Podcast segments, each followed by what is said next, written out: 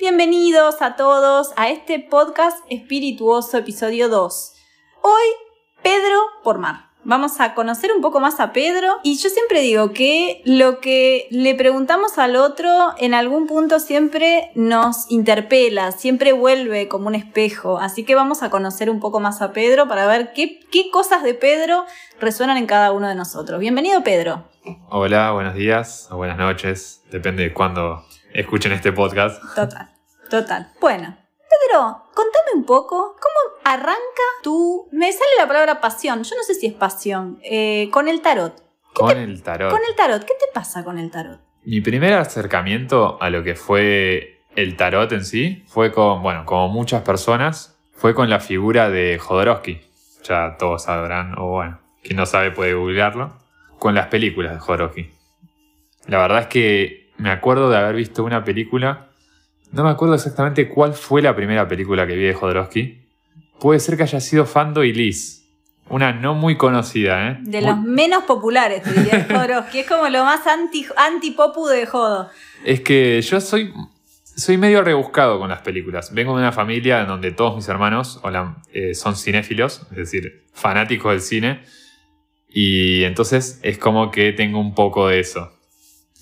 Y, y soy bastante rebuscado. Y no me acuerdo por qué. Ah, sí, me acuerdo. Me gustaba mucho, también soy muy melómano, una banda, Mars Volta, no la debe conocer nadie. Una persona de- que escucha este podcast la debe conocer nada más me fascinaba, pero de adolescente en el secundario, me fascinaba, era fanático de esa banda. Nadie la conocía, nadie en mi entorno conocía esa banda. Y resulta que el cantante y el guitarrista de esa banda eran fanáticos de Jodorowsky. Más bizarro todavía. O sea, Y- nadie conocía la banda, nadie. No, no, bueno, todo, todo, Eh, todo muy- nicho. Y, y yo decía, ¿quién es Jodorowsky? Tengo, o sea, y me empecé, empecé a, a googlear, a ver, eh, ¿quién es? Eh, es director de cine, ah, mirá. De que es director de cine, guionista, guionista de cómics, de psicomago, tarólogo, es de todo. Y me acuerdo que justo en ese momento, en el, ¿cómo se llama? El cine, eh, Centro Cultural San Martín, creo que es, estaban haciendo, justo, da la casualidad, eh, estaban haciendo un especial de cine de Jodorowsky. Da la casualidad. Y daban Fando y Liz. Así que agarré y me fui a ver a San- Fando y Liz. Daban Fando y después creo que daban eh, La Montaña Sagrada y un par más. Y me vi casi todas así en el cine. Y, Habían cinco personas en el cine más o menos. y escúchame, esto está bueno porque yo digo que la conversación nunca sabemos dónde nos lleva, ¿no? Digo, arrancamos en el punto A y no sabemos dónde terminamos. Fando y Liz, ¿qué, qué te gustó de esa película? ¿Que- ¿De qué se trata? A ver.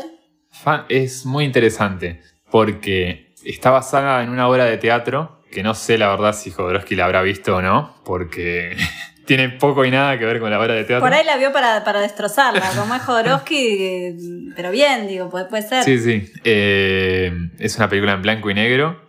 Para el que no conoce el cine de Jodorowsky, es cine surrealista, así que imagínese lo que es. Y cuenta la historia de una pareja. Bueno, una pareja no, la vi hace mucho, ¿no? Eh, Lo que te o eran hermanos. Turbio, turbio. A ver. No, no, eran una pareja. Eh, la, mu- la mu- mujer eh, está en como. la lleva en una silla. Una En, un- carretilla. en una carretilla, ahí está. Y, está. y buscan la tierra de. Ay, ¿cómo se llama? Tar. La tierra de Tar, que es como una tierra maravillosa. Digamos, una utopía, digamos, más o menos. Y ellos van recorriendo una, un mundo como apocalíptico. Digamos, está todo destruido y pasan un montón de secuencias eh, bizarras. Y básicamente trata de eso.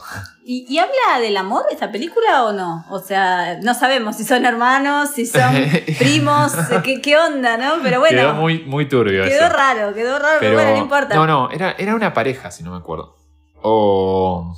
Bueno, vaya uno a saber, ¿no? Bueno, google. Pero sí, hay, hay como una, una relación entre ambos de amor, pero el Fando, el hombre, es un poco agresivo, digamos, con la pobre Elise eh, incapacitada por momentos. que es un poco agresivo. Y- ¿Qué le hace, pobre Liz? ¿Qué le hace? No, no, este, es, es serio esto. ¿Qué le hace? No, no la recuerdo bien la película, la vi hace mucho, pero tiene unos momentos en donde hay como un par de conflictos. eh, y eso, digamos. Bueno, qué, qué, qué loco. Volvemos al tarot. Volvemos al tarot. ¿Cuál es tu carta preferida del tarot y qué tarot usas? El tarot, fanático, bueno, ya sabrán, como entré al tarot por Jodorowsky, fanático del tarot de Marsella. De Marsella. Así que no me sacás del Marsella.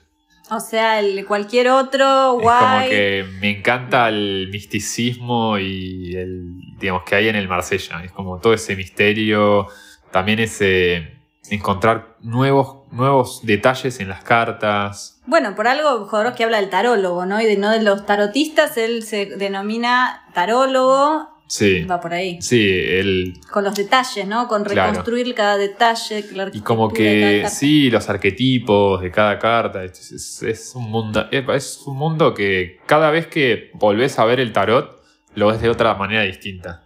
Porque, porque también porque uno cambia, ¿no? Es como que al, uno cambiar, uno empieza a ver distintas cosas en el, tarot, en cada carta. Como es un espejo. Funcionan, los arcanos funcionan muy como espejo. Entonces uno, uno proyecta en ciertos arcanos ciertas cosas personales. Y ahí es cuando, cuando uno va como comprendiendo y entendiendo bien cada carta. Cuando uno empieza a ver cosas de uno. ¿Y vos en qué carta te ves hoy, por ejemplo? ¿O qué estás aprendiendo? ¿O qué arcano estás habitando? Recordemos que arcano significa secreto. Sí. ¿Qué secreto habito? El secreto que habito. Parece el, el título de una película. De la película, sí, Sí. sí, sí, va por ahí. Em, y en su momento me veía muy en el, en el mago. Muy. Era una carta con la que estaba fascinada. El mago y el colgado. Mm. Eran como dos cartas que me definían a la perfección, más o menos. A ver, explica en dos palabras qué es el mago y qué es el colgado, para el que no sabe nada de tarot. El mago es el, arcano número uno, digamos. Es el arcano que comienza la primer el primer brazo, la primera secuencia del tarot, por así decirlo. El mago es todo en potencia, digamos. Tiene que ver con, con cuando uno comienza, cuando estás ahí, todavía no hiciste nada, pero tenés todo en potencia. Si ven la carta del mago, sobre la mesa tiene los cuatro palos del tarot y tienen los dados, los dados suman 21, que son los arcanos mayores. Entonces es como que el mago te tuviera todo sobre la mesa, pero aún así lo ves distraído eh, Sí. mirando las nubes un poco. Total. Entonces es como ese niño que todavía no sabe bien para dónde ir, pero como que tiene todo ahí, todo por... por todo por descubrir, todo, por, hacer. ¿no? Claro, todo por crear, pero al mismo tiempo no está todavía creando. No, no. Es la primera vez que haces algo, ¿no? Sí. Como que te trae esa, esa energía, pero también esa acción, o sea, es como Sí. esas ganas de decir dónde la pongo. La energía, claro, ¿no? ¿Dónde la ¿Dónde pongo? la pongo? Claro, bueno, va medio por ahí el mago. Eh, ¿Y el colgado por qué? Y el colgado. Es más profundo el colgado, pero ya estamos en el 12, segunda Sí, serie del mucho más tarot. profundo. Más receptivo. El, el mago es, es activo, digamos. Es- al ser una carta impar es activo, es acción. Eh, el colgado viene por un tema de que es mi carta, digamos, de. Es mi carta de nacimiento, digamos. Eh, si uno suma numerológicamente su año, los días, el mes, y bueno, hace todos los cálculos, da un número. Ese número es el arcano de nacimiento de cada uno. Entonces, el colgado viene a ser mi arcano de nacimiento. Y es una carta muy profunda. Es una persona colgada boca abajo, eh, con las manos al parecer atadas, digamos. Que no se le ven, están como Claro. atrás. Uno de- no sabe si están atadas o no. Uno no sabe si el colgado se colgó por sí solo, lo colgaron. Entonces es como... Es una carta de, de pausa. Eh, es la carta anterior al arcano sin nombre. Tiene que ver mucho con... Bueno, dentro de lo que es el esoterismo eh, se lo compara con, con Odín. Cuando Odín se colgó del, a- eh, del árbol, ahora no me sale el nombre, para descubrir lo que son las... donde descubrió las runas, digamos, donde descubre... Entonces es como una carta de, de muy, muy meditativa, digamos, también, como muy, muy de introspección, de ir hacia adentro, de descubrir adentro, digamos. También, ojo, si uno se queda en el colgado, Te es como... Sí, sí, ah, si uno se queda en cualquier arcano se estanca, ¿no? Total. Si uno se queda en el colgado es como... ¿Alguna vez estuvieron de cabeza colgados? Estén así por mucho tiempo y van a saber lo que es estar estancado en el colgado. O sea, Es, es una energía de anestesia, ¿no? Es como podés estar así un tiempo, pero después de ese tiempo tenés que pasar a lo que viene, por más que sea duro, difícil, que ya ahí es el 13. claro, que es donde Y- la muerte, el Es, donde, claro, la, la guadaña, ¿viste? Ahí te, te, te arrasa con todo lo que no tiene que ser ni estar y con todo lo que ya no sos. Eh, pero cuando dijiste esto del colgado, a mí me vino mucho el tema de, que vos haces meditación y, pensé inevitablemente cómo el colgado conecta con esta meditación, con esto de volver adentro, ¿no? De uno mismo. Sí, el colgado tiene que ver mucho con eso, con el mirar hacia adentro. ¿No? El colgado está como... Es muy loco porque la, la cara del colgado eh, parece ser una cara de, de paz. ¿viste? A pesar de estar en una composición corporalmente totalmente incómoda, es como una cara de paz total, ¿no? Como de meditati eh, totalmente meditativa. Está para adentro, no está, no está para los otros. No. Eso es, muy loco, ¿no? Una vez me lo dijo, bueno, Víctor, Víctor Leni, eh, en un seminario con él eh, sobre tarot y, y me acuerdo esa frase, el colgado no está para los otros, el colgado ni siquiera está para sí mismo, es como si, si fuera ausente, ¿no? Si estuviera ausente, pero a la vez esa ausencia es requisito para volver a, a él, o sea, para volver a conectar desde otro lugar, porque en el 13 vamos a volver a, a nosotros, Claro. pero desde otra forma, desde otra piel, ¿no? Cambiando de piel un poco. Claro, es un poco ese ir hacia adentro para luego en el próximo arcano como cambiar de piel. Cambiar de piel, cambiar con lo que no necesito, con lo que ya no soy, eh, descubrirme. Entonces, bueno, yo me gustaría cerrar esta charla preguntándote, mirá, mirá lo que se me viene. Eh, vos de chico, ¿creías que ibas a ser, eh, no sé si mago, brujo? ¿Se te cruzó alguna vez eso? ¿O, o no? ¿O apareció de grande todo esto con el tarot, con Jodorowsky, con Fanduilis? Da la casualidad de chico, yo iba a un taller de magia. Mira, Sí. mira cómo De chico tenía, muy de chico, ¿eh? Eh, tenía como esa, esa fascinación por la magia. Siempre la tuve. O sea, pero por la magia de magos, ¿entiendes? De, de- de ilusionista, ilusionista. de, de hacerte el truco de magia, de sacarte algo de la galera. Me fascinaba mucho eso, o sea, me gustaba mucho. De chico, de no tan chico.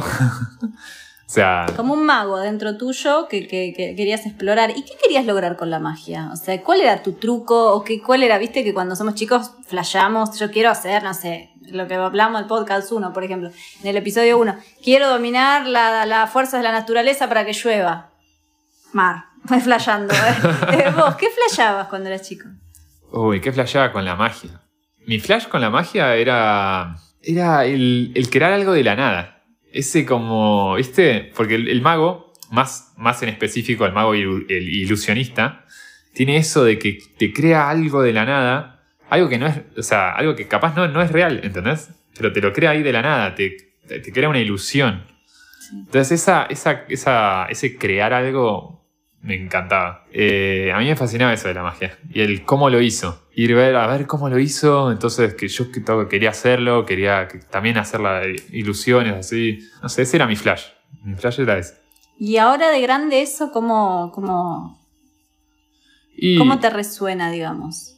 Yo- Hoy, perdón, ¿no? Que, que, Sí. que- que reformulo. Eso de grande, ese ser mago o ese, esa ilusión o ese crear algo, ¿cómo, cómo lo resignificaste hoy siendo más grande, eh, con el tarot como camino? Y yo creo que va un poco unido con lo que dijimos en el anterior podcast, eh, eso de el poder creador. Viene un poco por ahí. Bueno, con el tarot lo veo re relacionado, tanto para observarse a uno mismo como para las consultas. Yo creo que en este momento, ya de grande, sigue habiendo un poco de ese mago, ese pequeño mago niño, eh, también en, la creación de lo que sea, de, la música, eh, digamos, lo que uno el poder creador, digamos, más, más básicamente.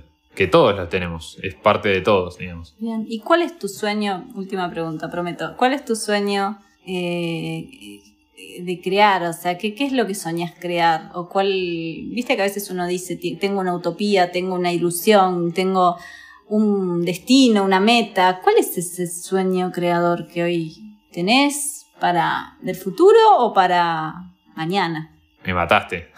bueno, recalculando. Eh, no sé, por la- con la música, por ejemplo, vos haces música. Bueno, ¿cuál es tu sueño desde ese lugar? Está bueno a veces, ¿no? Encontrarnos eh, recalculando esos sueños o, o poniéndonos metas para... Sí, está genial ponerse metas, o sea, hasta, hasta a dónde uno quiere llegar, ¿no? Eso. ¿Y a dónde querés llegar? Vos, por ejemplo, con la música, a ver, Uf, con la música que haces. la verdad es que siempre me gustó y siempre me generó como ese gusto, ¿viste? De crear. De, sí, de ese gusto creativo. Re. Eh, ¿Hasta dónde llegue- quiero llegar? No sé. Yo con, con poder eh, sacar temas, hacer, grabar, grabar a alguien en, un- en mi home studio, eh, con esas pequeñas cosas soy feliz, ¿me entendés? Bueno, por ahí... no pido mucho. No, pero por ahí volvemos a, a lo mismo, ¿no? El, el crear por el crear mismo. Eh, y por ahí eso es, es lo más valioso de todo. Sí, el, sí, el crear. Yo creo que sí. Buenísimo. Bueno, gracias Pedro y gracias a todos. Nos vemos en el próximo episodio.